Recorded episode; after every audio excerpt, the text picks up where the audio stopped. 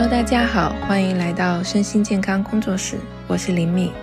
这是一档关于身心健康和好好生活的播客。本期节目我们聊到了高敏感这个主题。作为一个高敏感人士，我也曾因为不了解自己的特质而陷入一些困惑和自我怀疑。了解高敏感特质，帮助我更好的接纳和照顾自己。这期节目我们终于有嘉宾啦！我和 Kelly 因为高敏感和小宇宙结识。很早就定了播客之约，这次终于兑现了。我们聊了在认识自己是高敏感人群之前各自的困惑，我们如何慢慢学会与高敏感特质共处，发挥自己的优势，更懂得保护自己的能量。我们也探讨了怎样一点点撕掉高敏感标签，而只是去看到真正的自己，做一个高能量的人。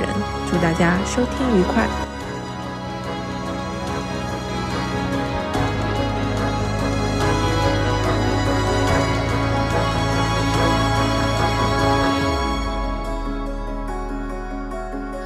好，欢迎收听身心健康工作室，我是林敏。大家好，我是段艳萍。啊，今天我们请到了一个嘉宾，嗯，是住在美国的 Kelly。然后我跟 Kelly 结识是因为高敏感这个特质，所以我们今天想要录的一期节目是关于高敏感的。然后首先请 Kelly 给我们打个招呼，自我介绍一下。大家好，我是 Kelly，然后我现在是一位在职的工程师，同时我在。呃，学习人生教练的课程，同时我也是一位高敏感人。嗯，我认识 Kelly 其实不是很久，我们之间有的对话都是关于高敏感的。然后我就特别好奇，嗯，Kelly，你是什么时候知道自己具有高敏感特质？这个特质对你来说意味着什么呢？啊，对于我来说，我发现自己是高敏感人，实际上在人生阶段是相当晚的，啊，差不多两年前吧。那之前啊，我一直觉得我跟别人不一样，甚至觉得自己有点奇怪。有的时候对自己的某些行为不太能解释。如果我把我自己放在第三者的角度去看我自己的时候，我一直觉得是个谜团。我甚至也考虑过，呃，去做心理咨询，但是他的那个那个 urgency 一直都没有到那个程度吧，因为工作生活都挺忙的。嗯，但这个一直到是一个谜团，一直到说，啊，我的人生。就是说，有一段时间真的是进入了相当低的低谷吧。在那个时候，我有一次在刷小红书的时候，刷到了就是说一些跟高高敏感人有关的一些特质，然后我一下子就觉得，哎，怎么都对得上啊。然后这个是我就是说开启我去了解高敏感人的一个一个大门吧。嗯，所以之后读书，然后做一些跟高敏感有关的那种心理咨询呐，慢慢了解自己，就是这样开始的。了解自己之后，才发现说，哦，原来自己就是这个特质，不只是我自己有，而是他有这样一个相对小众的一个人群。凯丽，我想知道你知道自己是高敏感之前，主要遇到的就是困境是类似的吗？是什么类型的？比如说情绪方面的呀，还是？呃，想的太多呀，或者是其他的方面的问题呢？有没有一些主要的特点？主要的特点，我觉得第一就是我一直觉得我从小到大跟人群相处的时候，我想，尤其是在年龄比较小的时候，一直在别人角度来看，应该都是一个奇怪的人。我一直不明白为什么，我也很想要融入大众，为什么我是那个奇怪的人？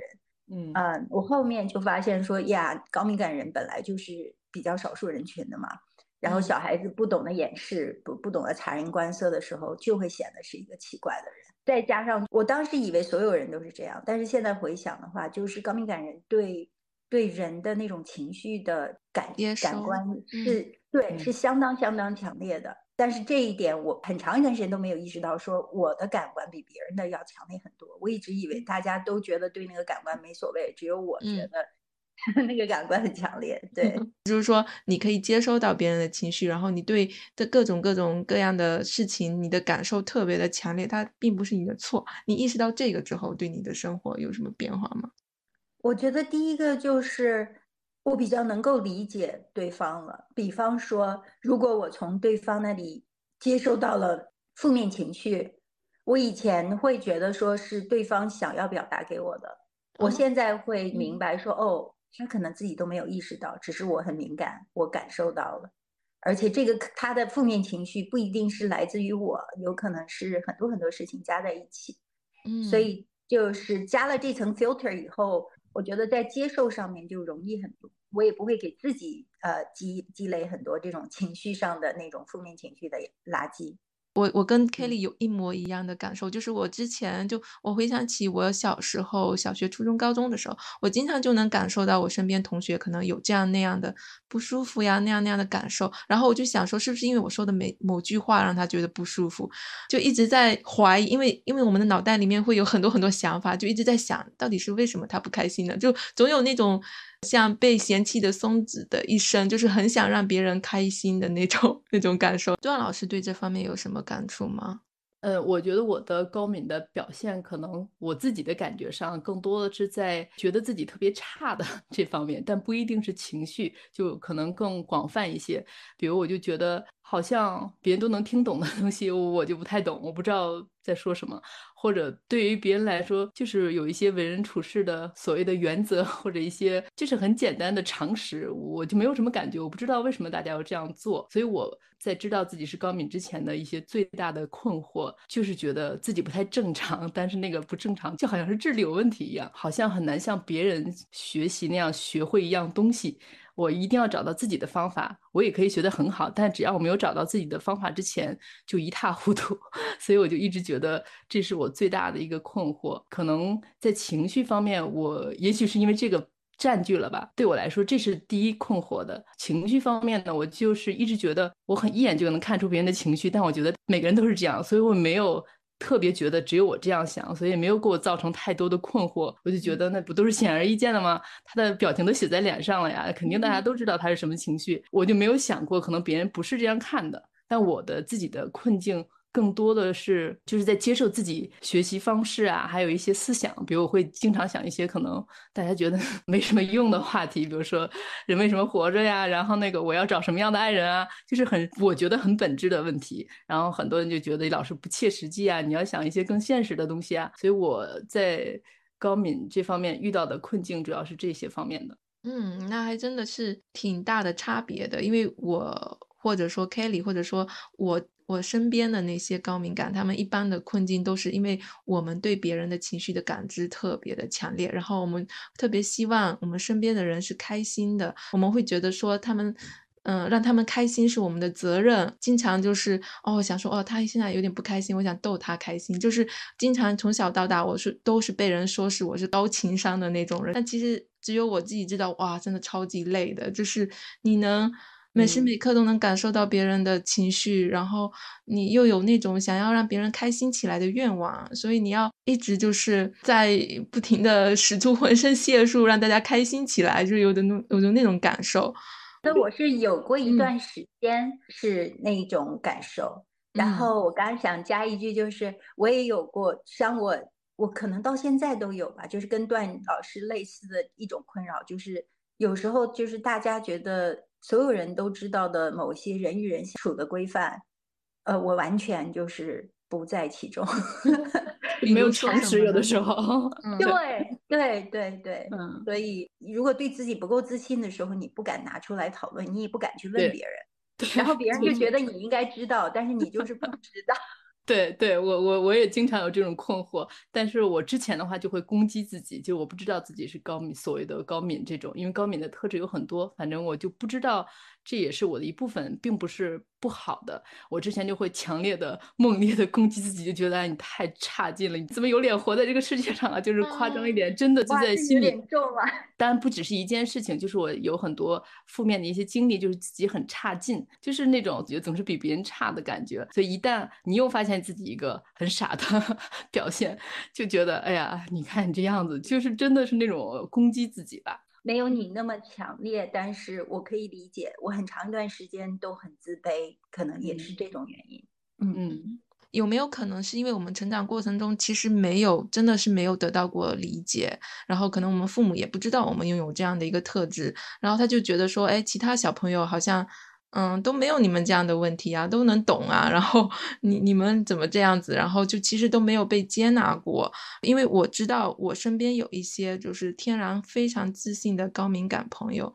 他们就从小是被接纳的，不管他们是什么样子，他父母可能也并不知道就有高敏感这个东西，也没有这方面的知识。就父母他们是就是百分之百，他无条件的接纳他的这个孩子，所以他表现出什么样子，他们都无所谓，就是不会说我把你跟别的小孩比，然后我就觉得说你太差了。然后我想到了一个，这两天在看那个奇葩说，很久以前的奇葩说的辩论，然后里面有个辩手叫张青云，他说到他小时候就是。数学老师跟大家讲，那个二比一大。然后三比二大，十是里头最大的，但他的理解是，那一就是要写在一个田字格里面，一是写一个田字格，然后二是写两个田字格，三是更大一些，十就要写满整页的纸。班上的同学呀，老师都觉得什么傻子啊，怎么会这样理解呢？但只有他的妈妈回去说，哇，我的孩子好特别呀，我的孩子是观世音菩萨送给我的一个特别的孩子。然后我在想说，是不是因为他生活在这样的一个家庭环境里面，他。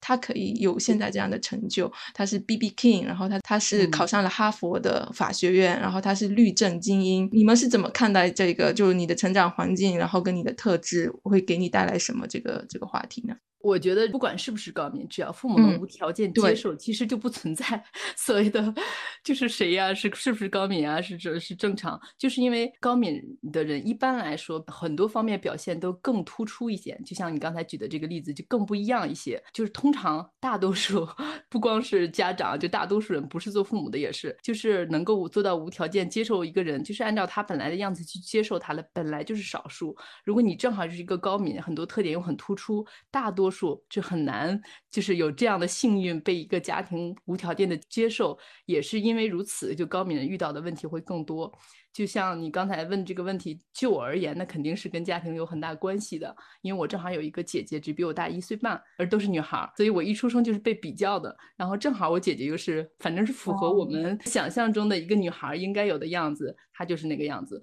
然后一个女孩不应该有的样子，就是我那个样子。所以呢，本来就是你完全不符合，就是一般我们想象的女孩的样子，又正好有一个对比。所以我觉得就是从小到大每一个。举动就不光是思想啊，从吃吃喝拉撒所有的地方，包括外表啊，包括说话呀，包括学习啊，所有所有所有都被比较，就是你没有觉得自己被接受过，就一直觉得我一定要是怎么样的，但是你又进不去 社会的那个框架，所以就很痛苦，就觉得哎，我为什么活着呢？我为什么这么痛苦呢？我为什么进不去啊？我很努力了呀，就是我人生中最灰暗的，就是在知道自己是高敏前这些纠结和攻击。哇，好想抱抱段老师！谢谢谢谢，我现在也会好好抱我自己。想到这段的时候，对 我比较幸运，也有就有幸运有不幸的部分吧。就是呃，小的时候爸爸工作一直比较忙，常常不在家，就在外地学习啊，或者是什么。就是我跟妈妈长大的时间比较多，然后我妈妈应该是属于那种相对来说比较接纳自己的孩子的那种妈妈。所以从这个角度，我是比较幸运的。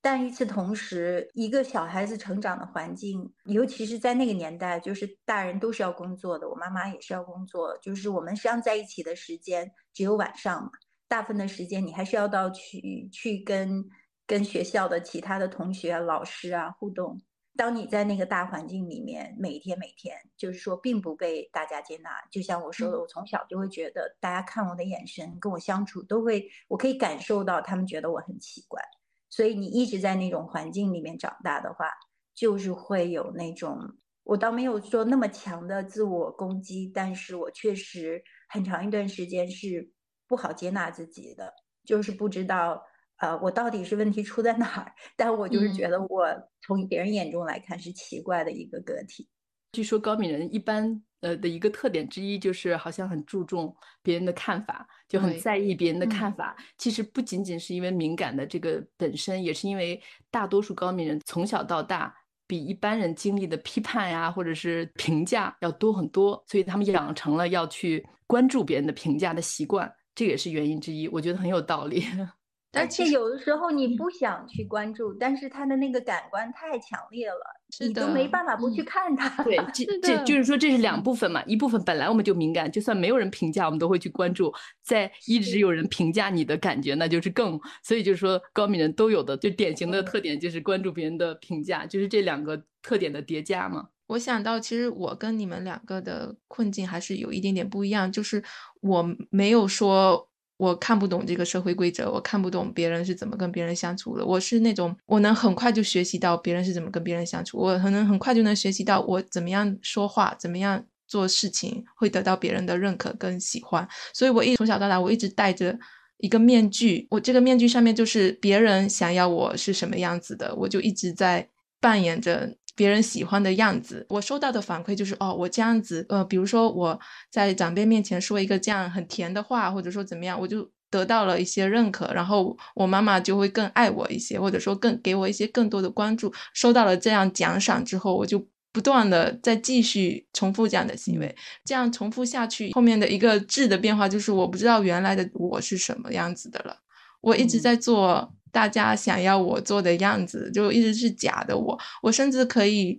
就是我都已经很不是很开心，已经很累。但是在一个大家族里面，我妈妈说：“那李敏，你表演个节目吧，来个诗朗诵啊！”我就马上就换一副面孔，就是笑起来，然后给大家表演一个诗诗朗诵。就是我是这样子成长起来的，因为我在一个非常非常大的家族里面。我在《天生敏感》这本书里面，阿伦博士说到，就是。百分之七十的高敏感人士其实都是比较偏内向的，就比较偏害羞的。但有百分之三十的呃高敏感人士是外向型，然后我就是这百分之三十的外向型高敏感。然后他讲说。这百分之三十的外向性高敏感，大部分是因为他的这个特质是被父母全然接受的，就是父母有给了他百分之百的安全，让他完全就是可以放开做自己。但还有一部分人是像我这样子，就是生活在一个很大的家族，去迎合别人，去让别人开心，嗯，是我能生存下去的一个一个必要的，怎么说一个武器？所以我就是这样武装我自己，变成了一个外向的人，变成了一个讨人喜欢的人。对，是一个 过分适应的过程。是，但是。嗯，我我们认识到这个之后，我一个是对自己产生了深深的慈悲，就是哇，我好好辛苦，呀，好好抱抱自己。对，一直是当演员，从小到大当演员，当到现在。然后后面我其实也挺感谢，其实也发展出了一一些很外向的，因为外向对我来说，在我的生命中，就是其实也给我带来了非常多的加持吧。就是我可以在学校里面，我一直是干部，然后大家都会比较喜欢我，就反正投票的时候，我都是第一名的那种，因为我是真的。就是能感受到别人是啊，他有什么需求啊，我都会很暖心的照顾到我们班上的几乎每一个人，知道吗？就是别人说哦，他可能有肚子疼，我我比他还要先知道他肚子疼，然后问说你需不需要去医务室啊，什么各种的，就是他给我就是带来了很多我觉得很好的特质，就是我很暖心啊，我很关心别人，然后我也嗯在社交场合能嗯带动气氛啊，这些我也我也是让我觉得很很好的一些特质，但。嗯，另一方面就是我在没有知道我是高敏感之前，我会过分的透支这些我的能量。很多时候我会觉得参加一场社交下来，或者说一个班集体的活动下来，我整个人就累垮了，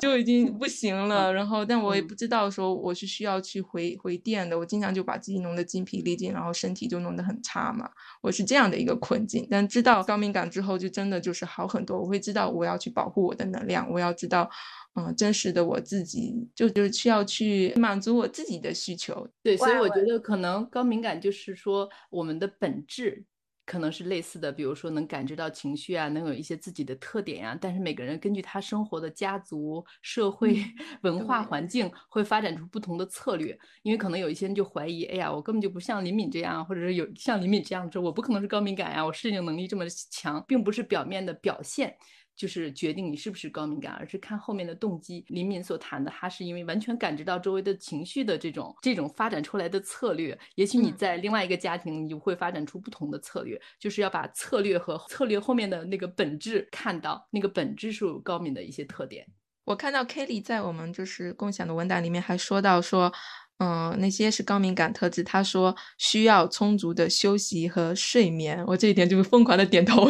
Kelly，你对这一点有什么补充的吗？我就说我之前有过一段，就是说人生感觉比较比较灰暗的一段吧。我我甚至怀疑那一段的就是整个精神状态是一个相对比较解离的一个状态。果然，我现在回想说，到底是发生了什么？当然，肯定生活中有一些其他的压力啊什么的。但后来我看到最主要的可能就是休息不够，我那个时候我试过说早上六点钟多钟起来，然后呢洗澡，把自己收拾好了以后送孩子去上学，然后直接去公司上班。然后我到了公司可能还比较早，然后就直接去那个公司的健身房就去健身了，健身一个多小时，然后呢喝一大杯咖啡就去上班，然后一忙忙一天七八点钟回家。那个时候就觉得自己好像就是说生活特别的嗯 efficient。就是什么都做了，但是到后面就觉得自己的情绪就每一天都活得觉得生无可恋的那种感觉，觉得自己像是一个工具人。但我也不知道为什么。但是现在回想，就是每一天睡眠都不够，休息也不够，也没有给自己时间，就是说有那种回电的机会，所以一直 burn，一直 burn，到最后就是整个都 burn out。我觉得是那样一个状态。然后当我看到说哦，高敏感人是需要休息的时候，我觉得哦。我原来一直都没有好好的 使用我的这个身体跟性格，一直在在强迫他做他并不舒服的事情。我在想，其实就是所有人可能都需要一定的休息跟睡眠，但高敏感人实在是因为他。我们的大脑实在太活跃，就不停的感知很多很多很多的东西。然后其实一天下来，比如说我我跟另外一个非高敏感人，我们一天下来做同样的事情，可能他晚上还有力气去蹦迪，但我们已经完全就是。崩 out 不行了，我们就得休息了。可能在认识高敏感这个特质，这个这个会累的比较厉害的这个事情之前，我们可能还想说，那我们继续去蹦迪，或者说继续去维持一个呃社交关系什么的。但认识完了之后，就想说不行，我们真的要嗯回电一下。如果再这样下去，我们的身体是受不了的。就是你有的时候不一定是身体垮了，因为你如果知道身体垮了，你还知道说行，那我休息。就是有的时候身体还没有垮，但是你的情绪已经慢慢的一直就变得很 down。但是你这两个没连起来的话，就很长一段时间不知道为什么。段老师有呃类似的感受吗？其实我在知道自己是高敏之后，就像我刚才提到的困境，主要是因为就是对自己能力的怀疑，还有不接受自己吧，就不接受自己本身内耗是很严重的。就是我一直在努力做各种事情，但实际上一直是在很紧张的状态中。所以我记得我就是长期脾胃就不太好，就是很虚弱。其实可以想象，一个人都是备战状态，那他整个内脏都是紧张的状态，就很难消化好啊。的清楚的记得，我知道。有一个治疗师告诉我这个事情的时候，我突然。明白了好多事情，我就一瞬间就所有的事情就全都明白了。那种激动其实并不是觉得啊，原来我没有那么差，就是好像突然就觉得我之前所困惑的问题，就好像终于有了一个答案，我可以解释我为什么有那么多就自己感觉很不舒服的地方，为什么有那么多格格不入的地方，为什么我那么努力也没有办法像别人一样，就突然理解了自己，然后理解了自己，就就是那种攻击吧，应该肯定是不能说马上就消失了，因为你已经养成习惯了嘛。但是那个。马上 就放下了很多很多，然后对自己的接受就多了特别特别多。这样之后，首先身体就放松了很多，内耗就变少了非常的多。第二个就是就会给自己一些安慰吧，就你不需要总是努力了。然后之前我是没有办法放松努力的，觉得我一天不进步，那我就不应该活在这世界上了。那我这么差，但是这个辛苦的过程也好像带来一些。外表的所谓的成功啊，学会了很多东西啊，或者怎么样，你有了一些正面的反馈，就世俗所认可的反馈，你反而会认可自己的策略。你看，我就是因为努力啊，我不努力能获得这么多吗？所以你就不能放松自己对自己的要求。然后我知道自己是高敏感，就是这种有这样的特质之后，我可以继续努力，但我的努力不来自于我需要让自己变得和别人一样，我不努力我就没有办法 见人。就是我可以继续努力，但是我真的喜我想做这件事情，我喜欢做，我做的时候开心我就去做，不是为了任何向任何人证明什么，也不是为了让自己感觉我自己不差。即使表面看起来是一样的行为，但内在的动力和状态是完全不一样的。这样我才身体从里到外得到了真正的休息。不然在这之前，即使我从理论上来说，因为我之前就学过中医，我知道人要注意休息要怎么样，但是实际上你内在没有得到真正的放松，即使给自己表面的我要吃好、睡好、运动好，最后还是会觉得自己状态很差。我自己的感触和经历是从内到外。它是真正的一种放松和休息，所以刚才就是段老师聊到说，我们知道了高敏感这个特质之后，我们要怎么跟他相处呢？共处，他就讲到说，我们可能要从内而外来接纳这个特质，完了这样子，你的精神内耗就会降低，然后你也会慢慢的去更加认认识自己，不用去寻找外界的认可，而是真正的是做自己。因为你之前不知道自己是谁，如果你不了解高敏感这个特质，你其实没有办法知道完整的自己。所以，我我们就想说，我们了解高敏感，其实最大的一个我们所谓说的用处吧，就是了解一个真实的自己到底是什么样子的。对，就是我刚才分享，就觉得对我最大的帮助，开始理解自己，原来世界上存在一类人，可以是这样的一个表现，并不代表是一种所谓的先天缺陷呀，或者是就是有问题的呀，或者是需要改变的呀。所以我唯一需要做的就是了解我自己，就好像我给我要找到我自己的使用说明书，我知道我是怎么。运行的，然后我知道他什么时候需要休息，他需要和什么样的人接触，他适合什么样的工作，他适合什么样的生活环境，尽量给他创造适合他的一个环境。就像一株植物，你知道它需要什么样阳光和水，那你就把它放在适宜它的环境中，它就可以茁壮的成长，而不是批判它。哎，你这个花儿，我怎么三天不给你浇水，你就这样了呢？而我之前就是说，你看人家花儿一个星期不浇水，长得好好的，你三天就得 就得浇水。我之前是这种比较型的，所以对我来说，知道。自自己是高敏之后，就是完全接受自己是什么样的，在充分了解自己的基础上，也不是说给自己贴一个高敏的标签。就像我们刚才三个人，我们三个不同的高敏人表现也不完全是一样的。我只是需要了解我自己的一个使用说明书，甚至我是不是高敏都不重要，我只是知道我自己是什么样子的，仅此而已。我去尊重我自己，我去好好活出自己。我觉得段老师说你就是说刚刚发现自己是高敏的那个过程跟感受。跟我的几乎是一模一样，你把我的心声全都说出来了，就是那种感受，从一直觉得说好像自己在一个，就好像说在一个谜团里面，你怎么走怎么走都走不出去。对，然后突然你发现了一条一条路，然后你看到了光，所有的答案都出来了，谜团全都解开了。对，然后了解自己了，也能够接纳自己，就是那种放下的那种各种各样的内耗的那种感觉，实在是。很感恩，嗯嗯，就对我来说，就是我知道我的高敏感特质之后，它还发展出了另外一条路，你知道吗？就是我发现，哇，这真的是个天赋诶，就是我会发现，我这个高敏，我之前可能会觉得，哇，我这个情绪内耗太严重了，我老是感觉到别人的情绪，然后感官又很敏感，然后受不了烟味啊，然后也看不了那么亮的光啊，然后一点点声音我就睡不着啊，就觉得好烦啊，后面。我就觉得，就是还是同样的东西，我看到全是优点了，你知道吗？就是以前会觉得说啊，这个好像这个技能，就所有的技能好像很烦，就是给你带来好多的。嗯，很烦的地方，但是我彻底接纳之后，我能看到他好多好多的优点，呃，包括我的就嗅觉会比较敏感，然后包括我有一点点疼痛都会觉得哇受不了，好难受。然后就其实当时我也跟段老师就说了，就是像我们这样的人其实很难得大病的，因为很小病我们一下子就已经发现了，身体一点点不舒服我们就已经感知到了，可能很多病都会扼杀在就是摇篮里面，就可能真的是可以健康长寿。如果知道完全接纳自己可以健康长寿，活到一。百岁的那种，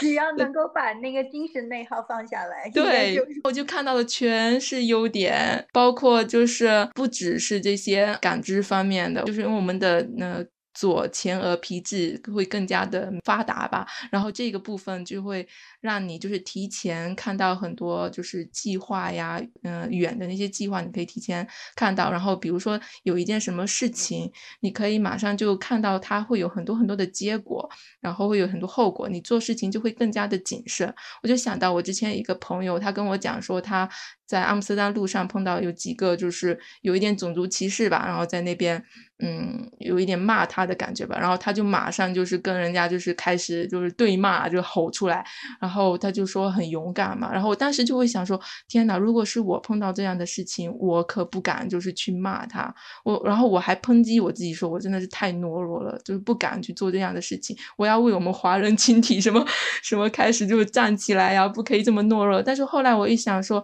这就是我能看到。如果我做了这件事情，它有很多的后果。比如说，我可以看到，说我当时只有我一个人，我一个女孩子，然后他们是那么多其他的，嗯，年轻力壮的那些青少年们。那如果起了冲突，有危险怎么办呢？我会想到，就应这是我自动运作的，就是我已经想到了很多很多后果，所以我会非常的谨慎，我不会像他一样马上就开始跟他们对骂。想举这个例子，就是说我们我认识到我这个特质之后，我会觉得说这个真的是一个天赋，真的是一个给我的礼物，我会更加的看到他好的一面。你们会这样吗？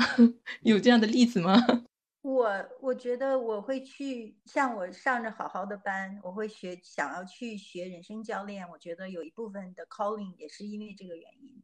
就是充分了解他人，接纳他，接纳他之后，你会发现，就像你说的，他同时也是一个礼物。然后就会想说，人的一生就这么长嘛。我现在回想做工程师也是，呃，用到了一部分我高敏感的特质，但是会觉得说，哦，我还有这么这么多的礼物。我在今后的人生怎么更好的利用它？呃，人生教练是这部分的理由，就是说让我感知到的那种 calling，所以我就觉得说我也想去学学看。而且在学习的过程中，我确实觉得人生教练这这样的职业，或者说是呃这样的工作，实际上是相当适合高敏感人的。嗯，你是觉得说，嗯，这样的工作对你来说是更有意义的吗？是会更帮助到别人？然后会对自己来说是更有成就感、更有价值感的事情吗？你说的很对，因为在上人生教练的课程中，有一堂课就是说啊，去去帮你挖掘，就是人不是有最基本的六个需求嘛？然后他就帮你挖掘，说这在这六个需求中，对你最重要的是什么？我在这个过程中，我就发现。呃，能够做出贡献这件这个部分，在我这是相当，就是比重是相当大的。当然，其他的人的最基本的需求都是需要的，但这个部分对我来说就是比较大的。然后我就意识到说，虽然做工程师你也能做出贡献，你在做 project 的时候，你总是每个人都得做啊，这 project 才能成功嘛。但是对我来说，我如果能看到我给身边的人的生活。做出改变了，让他们生活的更好了，就是这个本身对我的呃价值是更大的。我本身在学人生教练之前，也是会喜欢跟身边，就也不是我喜欢，就身边的朋友会有时候找我聊聊这个事情，聊那个事情，我都是觉得还挺愿意去聆听，甚至有的时候想说帮他们去。解决啊，或者说把我自己知道的事情告诉他们。但是在学了人生教练之后，就发现说，哦，这个东西哪怕它不是工作，我也会很享受去做这件事情的一个事情。可能是我的热情就是在这里吧。我会觉得说，我们高敏感这个特质可能会让你更加的。就是注重内心，你到底内心是想要什么？如果是你要做一个毫无意义的工作，真的还不如杀了我们，就是那种感觉吧。段老师有这样感受吗？对对对，其实我就是我知道自己是高敏，我一直比较注意的，就不太想 强调自己是高敏。可能我一方面会觉得，我知道了自己高敏有高敏的特质之后，最大的帮助，就像我刚才所解释的，就是我接受我自己。我觉得我也不想给自己。呃，所谓的限制吧，我想我自己是保持开放的。比如可能说高敏人会不喜欢的事情，那我也去做一下。我怎么知道我真的不喜欢呢？也许我会喜欢。反正我我的做法就是，我知道了高敏是我的一个特质之后，我会刻意的去放一下它，这样就是。打开所有的可能性，我不会因为我觉得这个是高敏人不会喜欢的，我就不尝试啊。还有就是，包括刚才那凯丽分享的，就她觉得可能做人生教练，就像我自己知道自己是高敏之后，我也是开始做了心理咨询的培训，然后我现在开始做心理咨询师，就是知道自己是高敏之后，确实是对我有帮助啊。我觉得啊，原来我一直觉得我喜欢这个是有道理的，但是之后我就想放下这个标签。嗯，我生命中的前三十年我都没有在上班。我为什么不去上班的一个最重要的原因是我还没有找到我的 所谓的天赋热情吧。我不知道，嗯，哪些东西是我真的很想很想投入，就是我要忘我我的北极星，然后我就是不管嗯跌倒多少次，我都会再爬起来去做的事情。我就是没有找到这个事情。我就会很谨慎，然后我就在想说哪些事情是我可以接受的，然后我还可以就是享受其中，但是不会因为说我没有找到这个工作，我会听这个社会上或者说我父母的。建议说你去考个公务员啊，你去当个老师啊。对，我要找到我的真爱，我到底是为什么东西？我是可以真的一直不停跌倒，受到很多挫折，我还是会爬起来的东西。这个东西没有找到，我就没有办法，就是真的就去上班，真的很难。就对我来说，然后我过去嗯，那么多年其实都在寻找寻找吧。然后我没有说我为了寻找我就不做事情，我是在呃环游世界，我在。嗯，看这个世界在体验，然后在想说，我到底是喜欢什么东西，这是我的一个方式，我也想分享一下。然后包括，嗯，到嗯，刚才段老师说到这个要撕掉这个标签，我最近也有很多的感触。就是我之前会觉得说，我的同理心超级强，共情能力好厉害呀。就是我看到新闻，有些人受困受难，我就整个不行了，整个陷在那个悲伤的情绪里面。我以为这是高敏感特质带给我了，后来。我处理了很多的童年创伤，我处理了很多情绪闪回的那些瞬间，都处理掉了之后，我才知道，嗯，这个是有分别的。就是正常的同理心，他看到那些悲伤的事情，他会觉得说，哦，我我会有一点点难受，但你的情绪是不会陷进去的。如果是那种像我之前没有处理好我的曾经的童年创伤，或者说我没有做好那些情绪闪回的管理的话。那其实你是很容易陷进去，那陷进去的那个情绪不是因为高敏感，不是因为同理心，是因为你有创伤没有处理。这是我一呃最近很很强的一个感受吧。因为我处理完创伤之后，同样的事件，同样的人跟我倾诉那些他很悲伤的事情，我不会再陷到情绪里面，我会很清醒的告诉他，哦，我有我我可能会感受得到，但我自己是情绪是不会受到很大的影响的。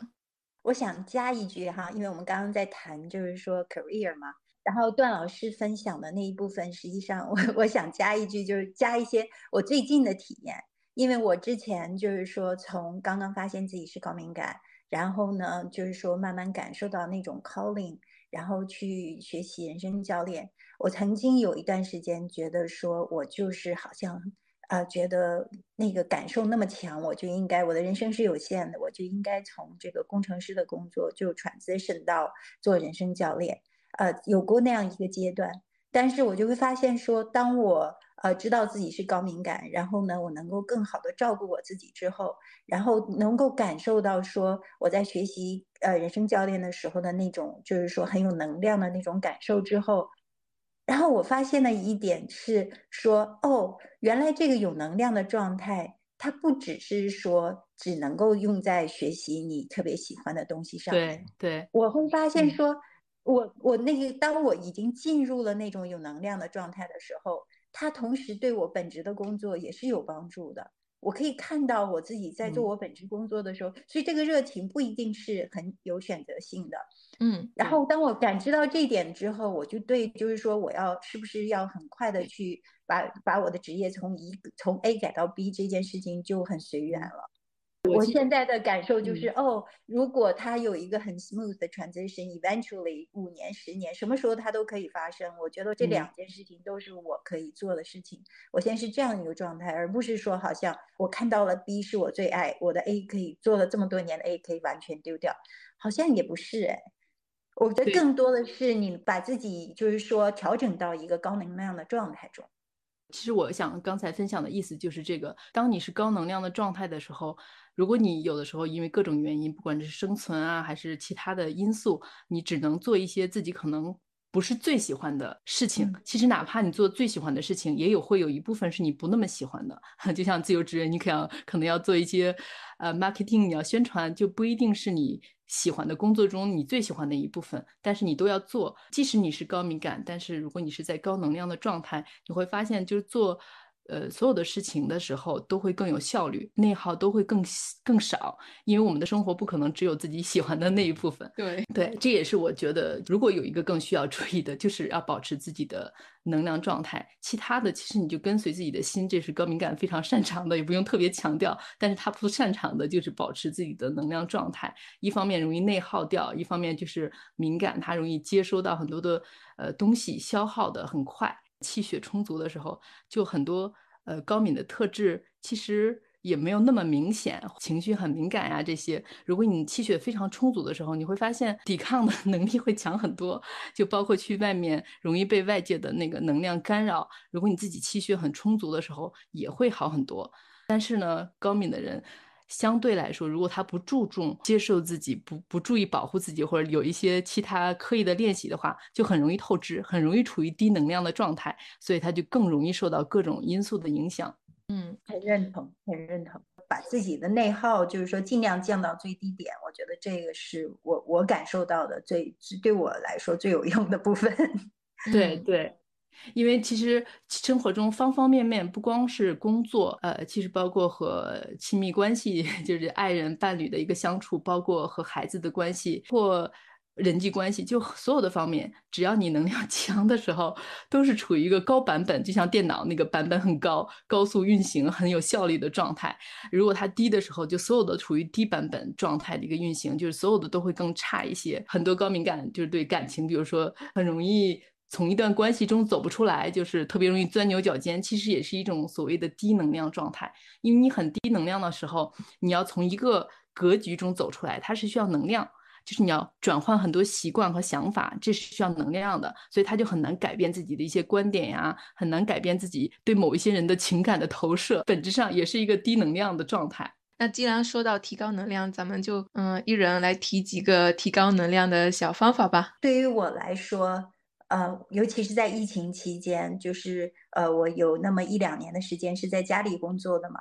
然后在这个过程中，我就发现说有两点对我来说还挺重要的。第一个是说，嗯，如果你累的时候，呃，你实际上有一种就是说休息的方式叫 power nap，或者是说做 yoga nidra，这这两种实际上它的意义是一样的，就是你允许自己短时间内呃睡一下，或者是躺一下，让自己完全放松。这个我觉得对我来说挺重要的。呃，能够做到这一点的时候，哪怕你就是说一天有很强的工作量，只要你内心知道说我需需要休息的时候。我可以得到五分钟、十分钟的休息，或者二十分钟的休息，这样子，我觉得这个感觉就会就会消除你那个就是说那种紧张感。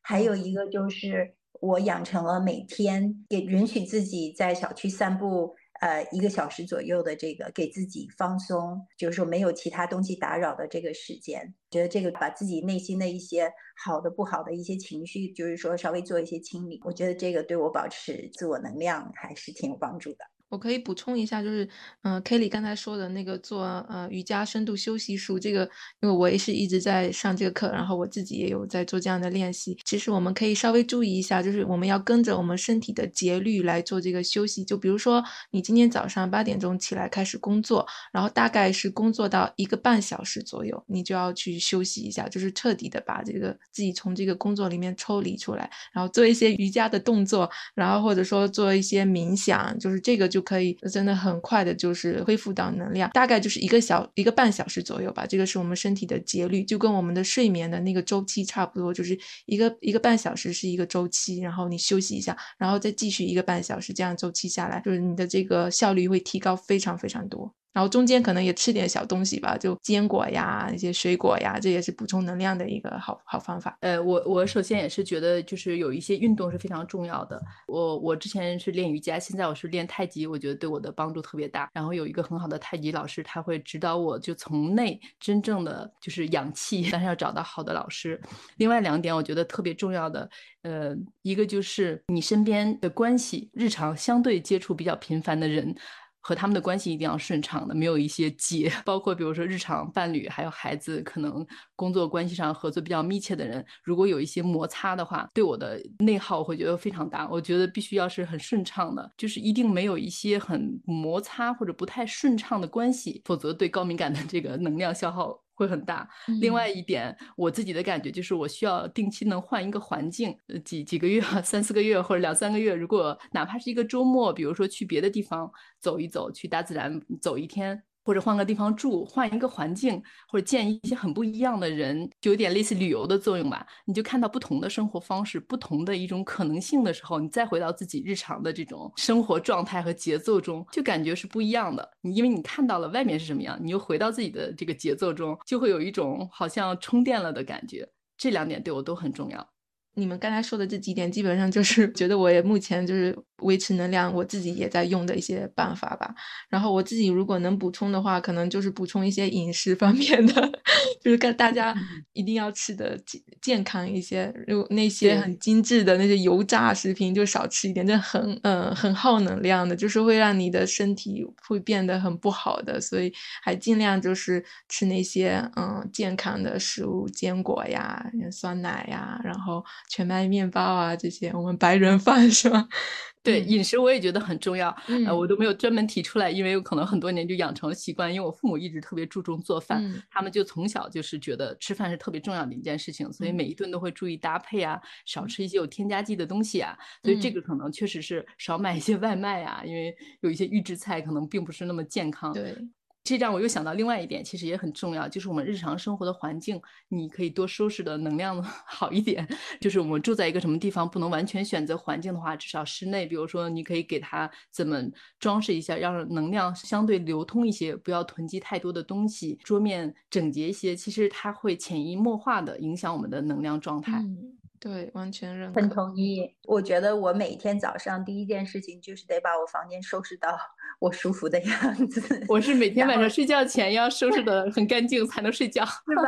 明白，明白。所以我们有类似的习惯。对。然后说到说到饮食的话，我有一个小建议，就是多吃那个就是原始的食物，少买那种加工过的东西。嗯。就是菜它就是菜，然后饭就是饭，蛋就是蛋。而不是那些就是说做成各种各样形状的那种，就是跟预制菜差不多的那种半加工半成品。嗯，其实我还想讲一点，就是睡眠真的非常非常非常重要。我现在说出这句话就感觉，我感觉我要哭出来，说出这些话，因为我三年都没有睡过好觉了。就因为我小孩是睡渣嘛，就睡得很不好。其实我之前被睡眠影响的就还蛮厉害的，就整个睡不好，你整个人真的是没有办法正常的 做事情，就真的很痛苦。然后我最近就是，嗯，调整好了，是因为我虽然晚上睡得不是很好嘛，但是我中午都会就都会睡觉，都睡个午觉什么的。但那些有有条件能把能在晚上睡个好觉的朋友们，真的好好睡觉 很重 要。嗯，太认同了。睡眠有一个。嗯，有两个最大的作用吧，一个是平复情绪，因为你你在睡眠，我们要睡满五个周期嘛，一个周期是一点五小时，总共七点五小时，最后一个周期是 REM，就是快速动眼期。这个快速动眼期是让你做梦的，潜意识里面会给你很多的梦境，然后这个梦境会平复你白天就是没有消化好的情绪，所以睡眠对情绪平复以及情商的提高非常非常非常的重要，所以朋友。我们一定要睡满，就是七点五个小时，对，非常重要。学到了，对。然后还 有之前的那些深睡眠、浅睡眠，是对我们的记忆力有很大的作用的。嗯，因为我们平时，比如说一两天的那些记忆，都是短期记忆，这些记忆要通过我们的深睡眠慢播，慢慢的传到我们的海马体，才会变成一个深层的，就是我们能一直记得很久的记忆。嗯，睡不好，真的记性会变差，而且会变笨，而且情商会变。变低，所以同学们，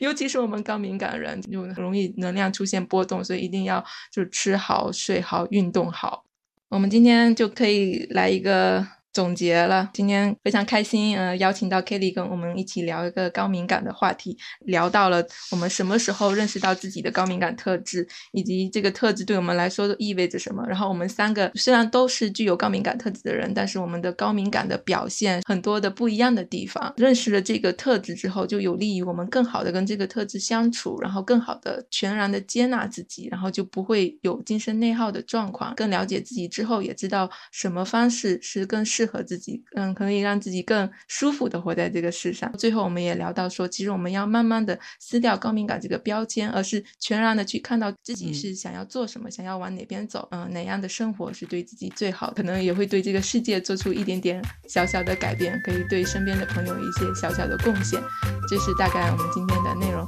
然后特别感谢 Kelly 做客我们的播客，对，感谢 Kelly，谢谢，我也很开心可以分讲我自己的感受，同时也。学习到了很多，感谢收听本期节目。如果你喜欢并听有所获，欢迎分享给更多人。让我们一起收获身心健康。也欢迎给我们提意见和反馈。我们下期再见。